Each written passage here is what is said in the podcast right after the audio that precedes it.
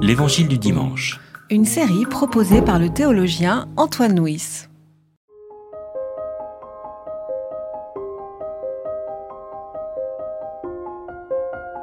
La Pâque des Juifs était proche, et Jésus monta à Jérusalem. Il trouva dans le temple les vendeurs de bovins, de moutons et de colombes, ainsi que les changeurs, assis. Il fit un fouet de cordes et les chassa tous hors du temple, avec les moutons et les bovins. Il dispersa la monnaie des changeurs, renversa les tables, et dit aux vendeurs de colombes, Enlevez tout cela d'ici. Cessez de faire de la maison de mon Père une maison de commerce. Ses disciples se souvinrent qu'il est écrit La passion jalouse de ta maison me dévorera. Les Juifs lui dirent Quel signe nous montres-tu pour agir de la sorte? Jésus leur répondit Détruisez ce sanctuaire, et en trois jours je le relèverai. Les Juifs dirent Il a fallu quarante-six ans pour construire ce sanctuaire, et toi en trois jours tu le relèveras. Mais le sanctuaire dont il parlait, lui, c'était son corps. Quand donc il se fut réveillé d'entre les morts, ses disciples se souvinrent qu'il disait cela. Ils crurent l'écriture et la parole que Jésus avait dite. Pendant qu'il était à Jérusalem, à la fête de la Pâque, beaucoup mirent leur foi en son nom, à la vue des signes qu'il produisait. Mais Jésus, lui, ne se fiait pas à eux, parce qu'il les connaissait tous, et parce qu'il n'avait pas besoin qu'on lui présente un témoignage sur l'homme. Lui-même connaissait ce qui était dans l'homme. Alors ce récit de l'expulsion des marchands du temple se situe à deux endroits différents dans les évangiles synoptiques et dans le quatrième évangile. Dans les évangiles synoptiques, il se situe après l'arrivée de Jésus à Jérusalem lors des rameaux, et donc au commencement de la dernière semaine de la vie de Jésus.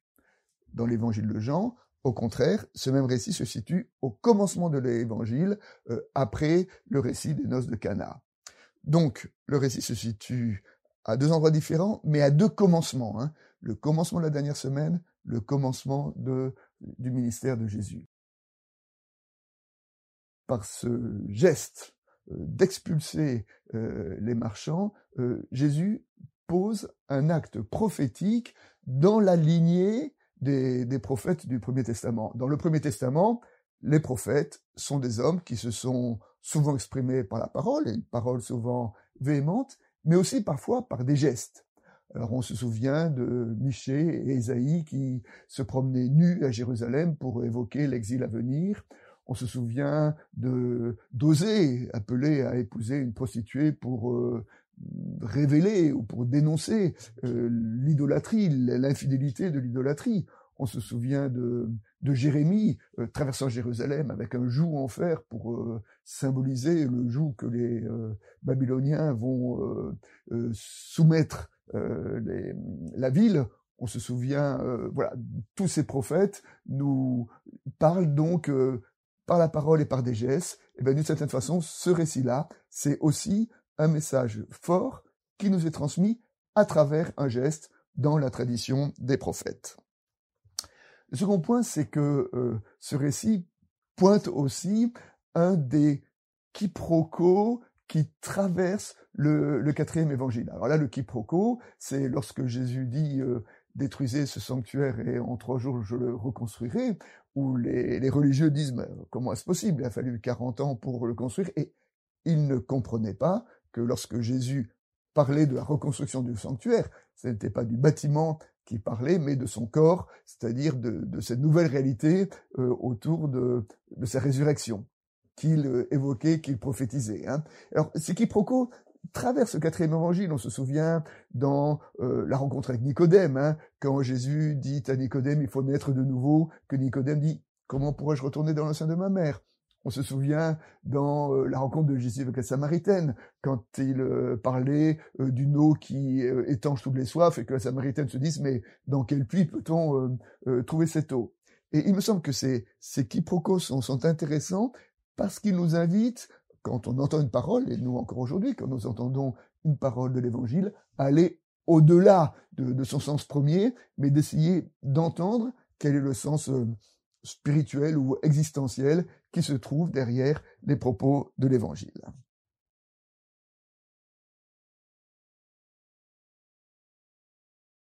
Alors pour euh, maintenant euh, dire euh, quelques pistes d'actualisation, le premier verset dit que le, récit a lieu au moment où on se situe dans l'ambiance de la fête de la Pâque. Alors on sait que la fête de la Pâque était une fête qui euh, rassemblait, une fête de pèlerinage, hein, qui rassemblait à Jérusalem euh, des, des, des, centaines de milliers de pèlerins, et on disait que c'était des milliers, des milliers, des centaines de milliers d'agneaux qui étaient, qui étaient sacrifiés au temple pour euh, célébrer le repas pascal. Et d'une certaine manière, c'est cette façon de célébrer le repas pascal à travers le sacrifice dans le temple qui est, on peut dire, condamné, critiqué par Jésus dans ce récit euh, de l'expulsion. Et ce dont on se souvient, c'est que lorsque, en 70 après Jésus-Christ, le temple a été détruit, à ce moment-là, il y a une sorte de privatisation de la fête de la Pâque qui n'a plus eu lieu au temple, puisque le temple n'existait plus, mais qui a eu lieu dans les familles. Hein. Et d'une certaine manière, c'était dans les maisons que se célébrait cette fête de la libération. Eh bien, on peut se demander si, euh, en expulsant les marchands du temple, c'est-à-dire en contestant l'économie religieuse du temple, à l'occasion de la Pâque, eh ben, Jésus ne prophétisait pas cette évolution du temple aux familles. Euh, la seconde piste, c'est au niveau de, euh, dans cette contestation du temple, et il faut essayer euh, d'entendre ce qu'est ce temple. Alors, le temple de Jérusalem, qui avait jamais été aussi beau que sous Jésus, lorsqu'il avait été refait par le roi Hérode, était un, un bâtiment dont l'architecture reflétait une certaine théologie. En effet, le temple était euh, construit selon des parvis qui donnaient les uns dans les autres. Hein. il y avait d'abord euh, le parvis euh, de tous, le parvis des Romains, dans lequel il y avait les marchands du temple, dans lequel tout le monde pouvait aller, dans lequel il y avait les changeurs de monnaie. C'est dans ce parvis-là que, que Jésus a posé son geste prophétique. Et puis de ce parvis, on parvenait dans un autre parvis qui était réservé aux Juifs, interdit aux non-Juifs. De ce deuxième parvis, il y avait le parvis des hommes interdit aux femmes. Dans ce parvis des hommes, les hommes remettaient les bêtes à sacrifier aux prêtres, et les prêtres accédaient enfin au lieu du sacrifice qui était réservé aux prêtres. Et enfin, au centre, il y avait le lieu très sacré, le Saint des Saints, dans lequel seul le grand prêtre entrait. C'est-à-dire que dans l'architecture du temple, selon qu'on était juif ou non juif, homme ou femme, homme ou prêtre, prêtre ou grand prêtre, on accédait au, jusqu'au, jusqu'au cœur du bâtiment du temple. Eh bien, il me semble que c'est cette théologie symbolisée par cette architecture que Jésus a profondément remis en question en expulsant les marchands du temple. Et quand Jésus dit euh, ma maison était appelée une maison de prière, vous en avez fait une caverne de bandits, il ne remet pas tellement en question euh, les, taux d'intérêt peut-être un peu exagérés que pouvaient faire les marchands du temple, mais il remet en question une, un vol beaucoup plus fondamental qui était le vol d'une spiritualité, qui était le vol d'une maison ouverte à tous, qui était le vol d'un lieu où tout homme pouvait arriver pour déposer sa prière. Et donc c'est cela que Jésus euh, transgresse fondamentalement en euh, expulsant les marchands du temple. Enfin, la troisième piste de prédication pourrait se situer à les derniers versets, les derniers versets de notre texte, dans lequel il nous est dit que beaucoup crurent en lui à cause des signes qu'il posait, mais Jésus ne faisait pas confiance en eux, car il savait de quoi le cœur de l'homme est fait. C'est-à-dire que Jésus ne fait pas confiance à une foi qui repose sur des signes, c'est-à-dire sur des miracles, c'est-à-dire sur des surnaturels. Et en cela, il rejoint toute une tradition des sages qui disent que euh, une foi qui repose sur des miracles est une foi qui est profondément fragile. Et ils en donnent comme preuve que euh, dans la génération de l'Exode, la génération de l'Exode, la première génération de l'Exode était euh, la génération qui a connu les signes les plus spectaculaires, quand on pense au fléau envoyé à l'Égypte, quand on pense à la mer ouverte en deux, à la mer qui recouvre Pharaon, à, l'eau qui jaillit du rocher, à la manne qui tombe du ciel, donc une multitude de signes, ils disent que c'est aussi cette génération-là qui est tombée dans la plus grande idolâtrie avec le veau d'or. Et les sages ont dit que ce qui convertit en profondeur le cœur de l'homme, c'est pas quelques expériences miraculeuses, mais c'est la méditation quotidienne de l'évangile afin d'arriver à convertir nos profondeurs. Et donc c'est un peu ce que dit Jésus là quand il dit à propos de, de ceux qui croient en lui à cause des signes, ben, qu'il ne leur fait pas confiance car il sait que cette foi-là est une foi superficielle. Alors pour euh, terminer euh, une illustration, alors une je voudrais, elle m'est inspirée par le verset dans lequel euh, les, les, gens qui assistent à l'expulsion des marchands du temple disent à propos de Jésus, la passion jalouse de ta maison me dévorera.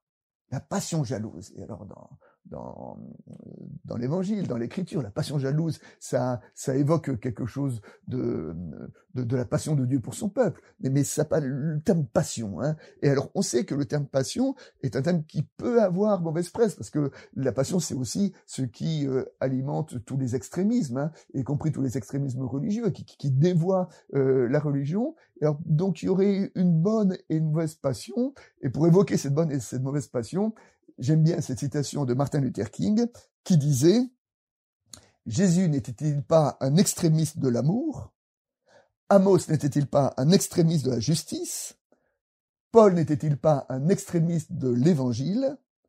La question n'est pas de savoir si nous sommes des extrémistes, mais de quelle sorte d'extrémisme nous voulons être.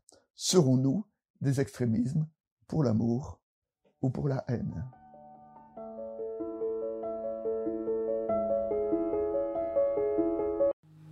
C'était L'Évangile du dimanche. Une série de regards protestants. Enregistrée par Antoine Nuis. Voix off, Dominique Fano-Renaudin.